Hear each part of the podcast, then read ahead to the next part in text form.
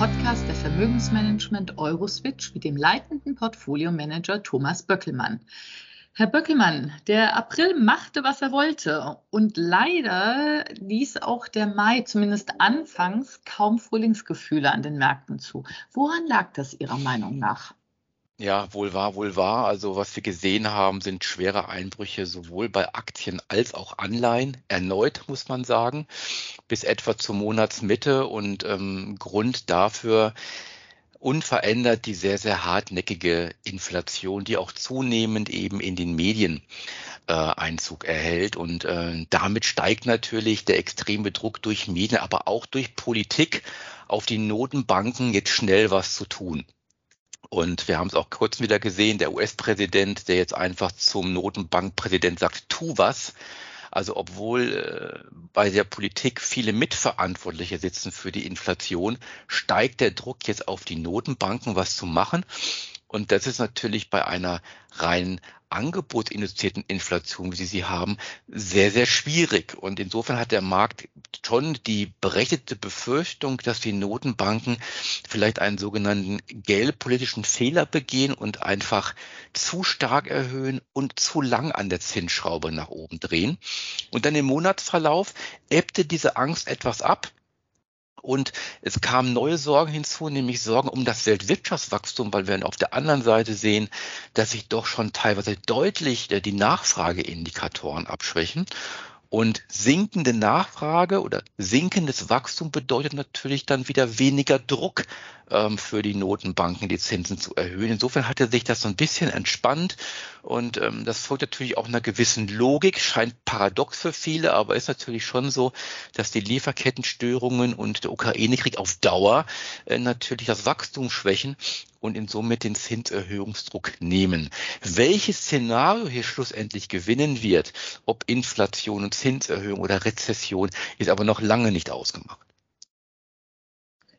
Also rechnen Sie schon weiterhin mit einem ständigen Auf und Ab an den Märkten, beziehungsweise was muss denn eigentlich passieren, damit es an den Märkten nachhaltig nach oben geht? Also es ist schon so, dass äh, diese, diese beiden Szenarien äh, starke Inflation in der Folge Zinserhöhungen und auf der anderen Seite diese heftigen Wachstumsabschwächungen und vielleicht eine schnelle Rezession, dass die von den Wahrscheinlichkeiten aufgrund aktueller Nachrichtenlage sehr ausgeglichen erscheinen. Und das bedeutet, dass mit den Verlusten, die wir gesehen haben an den Märkten, Aktien wie Anleihen, die Kapitalmärkte für uns auf jetzigem Niveau fair bewertet erscheinen. Nun, was muss jetzt passieren, damit es halt auch mal dauerhafter nach oben geht? Es ist relativ einfach, weil die Katalysatoren sind zum einen China und zum anderen die Ukraine. China mit, mit ihrer Null-Covid-Politik hängt alles an der Person Xi Jinping. Der muss halt eine neue Haltung entwickeln, ähm, vielleicht mal für Erleichterungen sorgen. Das zeichnet sich aktuell ab in den wichtigsten Wirtschaftszentren wie Shanghai und Peking, dass da Restriktionen aufgehoben werden. Es zeichnet sich auch ab, dass der chinesische Impfstoff Teil einer neuen Impfkampagne wird und nach, nach einer dreifachen äh, Impfung da doch sehr, sehr hohe Wirksamkeit festzustellen ist. Da muss sehr, sehr viel passieren. Und auf der anderen Seite Ukraine-Krieg verdeutlicht sich gerade, dass dort das russische Interesse sich doch immer mehr rein Richtung Osten der Ukraine verlagert. Das wäre ein positives Signal. Auch da muss schnell was passieren vor den Nachrichten. Das kann aber sehr, sehr schnell gehen, sowohl in China als auch in Russland. Insofern ist es sehr, sehr wichtig, täglich hier die Nachrichtenlage zu verfolgen. Und dann kann es zu einer rasanten Neueinschätzung kommen der Marktteilnehmer. Und dann kann auch die Marktbewegung sehr, sehr rasant wieder nach oben gehen.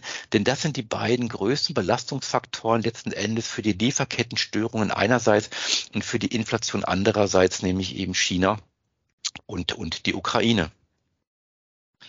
Trotz aller Widrigkeiten, die Sie jetzt auch gerade beschrieben haben, konnten die Unternehmen ja das erste Quartal weitgehend zumindest überraschend positiv abschließen. Sehen Sie, äh, dass sich dieser Trend fortsetzen wird? Äh, äh, wohl, wohl ja. Also wir haben ja hier, das war ja auch Teil der letzten Frage, äh, was, was muss passieren? Diese Ungewissheit ist eben dominierend. Ne? Für uns Investoren, aber eben auch für Unternehmen. Unternehmen leben ja auch mit den Ungewissheiten und müssen ja irgendwann auf Inflation und Lieferkettenstörungen reagieren. Und wir haben im, im ersten Quartal, wie Sie andeuten, recht gute Ergebnisse gesehen, aber ich befürchte, dass diese wenig repräsentativ sind. Der Krieg selber macht nur nur einen Bruchteil des ersten Quartals aus. Wir haben im Quartal oder im Verlauf des Quartals aber eine sich verschärfende Situation nochmal gesehen bei Lieferkettenstörungen und gerade bei der Inflation. Insofern denke ich, dass gerade die nächsten Quartale mit ihren Ergebnissen sehr, sehr spannend werden. Ähm, es dürfte Überraschungen geben bei einzelnen Unternehmen. Es dürfte widersprüchliche Signale geben aus diesen Unternehmensdaten heraus. Und dann wird sehr, sehr spannend sein zu sehen, äh, wie da Kapitalmarktteilnehmer darauf reagieren. Aber Fakt ist, jedes Unternehmen ist anders betroffen, die Situation, und jedes Unternehmen wird auch anders reagieren. Man kann das in dieser Phase nicht pauschalieren. Man muss mehr Gewissheit bekommen, in welche Richtung geht das Ganze. Und dann kann man auch wieder vernünftiger kalkulieren. Wie kalkulieren Sie denn? Auf welche Werte setzen Sie? Das ist eine besonders spannende Frage, weil wir haben ja erhebliche Markteinbrüche gesehen, insbesondere bei diesen, ich sage jetzt mal, sportlicheren Wachstumswerten, die so ein bisschen visionär unterwegs sind, also noch nicht profitabel sind aktuell, aber vielleicht mal irgendwann in der Zukunft. Die haben teilweise 80 Prozent und mehr von ihren Höchstständen verloren. Also da kann man schon von einer zunehmend attraktiven Bewertung sprechen. Auch viele andere Bereiche der Aktienmärkte sind zunehmend attraktiv. Dennoch glauben wir, das gilt jetzt für die Mehrheit unserer Strategien, nicht für alle, dass es trotzdem wichtig ist, in dieser Phase der Ungewissheit weiterhin den Fokus auf Qualität zu setzen. Also nicht unbedingt in diese sportlichen Sachen zu investieren, auch wenn sie aktuell schon günstig aussehen, sondern durchaus auch mehr Geld auf den Tisch zu legen für teurere Titel, wenn sie aber entsprechende Qualität haben. Was sind das? Das sind Weltmarktführer mit entsprechender Preismacht in so einem Inflationsumfeld, die auch über entsprechend kräftige Bilanzen verfügen, dass sie dann im Zweifel auch eigene Fehlentscheidungen kompensieren und verkraften können. Gut, ich hatte gesagt, die Titel sind nicht mehr so günstig, aber aktuell stellen die immer noch den Großteil unseres Aktienengagements in den, in den meisten Strategien, obwohl wir, ich hatte es ja gesagt, viele sieht attraktiver aus, immer mehr eben nach Opportunitäten jenseits dieser Qualität suchen. Da gibt es einige spannende Sachen, die man sicher sicherlich schon zu günstigen Preisen einkaufen kann. Auf der Anleihenseite ist es weiterhin sehr, sehr schwierig.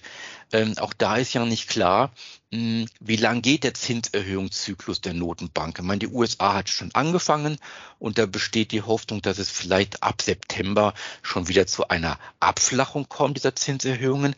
In Europa hat man noch gar nicht angefangen.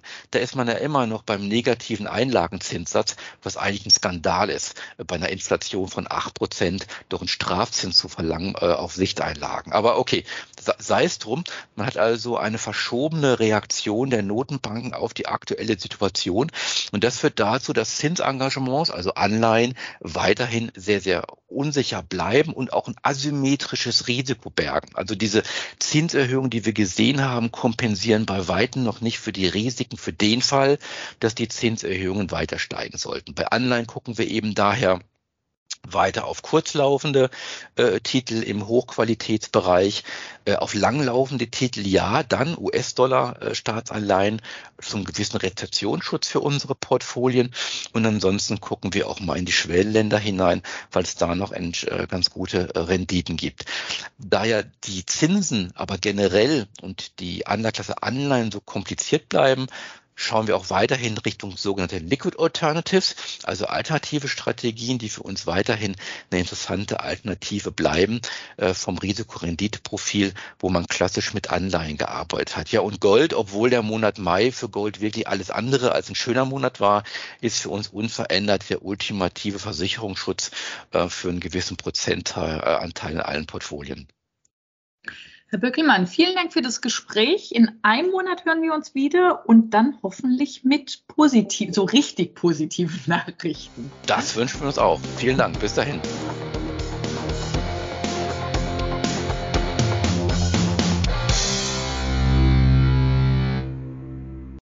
Rechtlicher Hinweis. Dies ist eine Werbemitteilung. Wertentwicklungen in der Vergangenheit sind keine Garantie für künftige Erträge. Der Podcast dient ausschließlich der unverbindlichen werblichen Information und stellt weder ein Angebot noch eine Beratung, Empfehlung oder Aufforderung zum Kauf oder Verkauf eines Wertpapiers, eines Finanzinstruments oder einer Finanzanlage dar. Der Podcast kann eine Anleger- und anlagegerechte Beratung durch einen Anlageberater vor dem Abschluss eines Wertpapiergeschäfts nicht ersetzen. Die enthaltenen Informationen stellen keinen Prospekt dar und sind nicht als Entscheidungsgrundlage für die Beurteilung einer hierin beschriebenen Anlagemöglichkeit gedacht. Den Chancen eines Finanzinstruments stehen stets auch die entsprechenden Risiken, wie zum Beispiel Kursschwankungen oder Ausfallrisiken gegenüber. Wertpapiere können im Wert steigen oder fallen. Potenziellen Anlegern wird daher empfohlen, sich vor einer Anlageentscheidung eingehend über die Wertpapiere und die damit verbundenen Risiken zu informieren. Das Urheber- bzw. Leistungsschutzrecht bleibt bei der Vermögensmanagement Euroswitch GmbH. Die Veränderung und Bearbeitung außerhalb der Grenzen des Urheberrechts in anderen elektronischen oder gedruckten Publikationen ist ohne ausdrückliche Zustimmung des Autors nicht gestattet.